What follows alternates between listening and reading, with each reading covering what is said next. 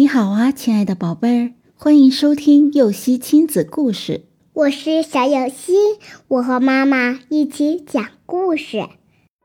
看到了什么？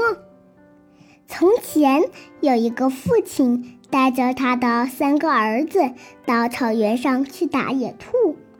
到了大草原上，一切准备好之后，三个儿子便开始了捕猎行动。父亲则在一旁替他们计数。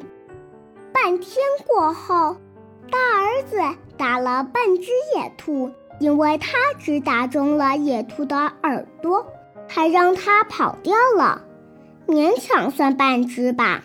二儿子打了一只野兔，三儿子打的最多，有十二只呢。他几乎是弹无虚发，百发百中。看到这样的结果，父亲向三个儿子提了一个问题：“你们在打猎的时候，分别都看到了什么？”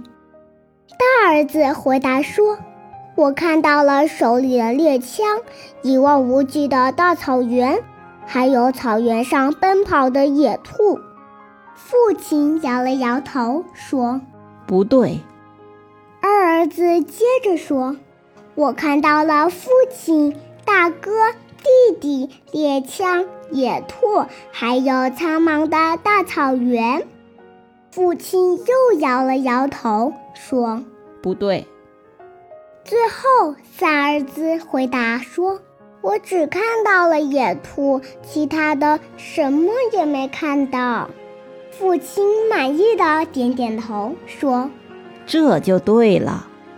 故事中三儿子之所以能够百发百中，主要是因为他专心致志，心无旁骛。在学习中同样需要专心致志，聚精会神。如果总是漫不经心的态度，不光学习不会有好成绩，做别的事情也很难成功。”故事结束了。想听更多故事，赶紧订阅“游戏亲子故事”吧。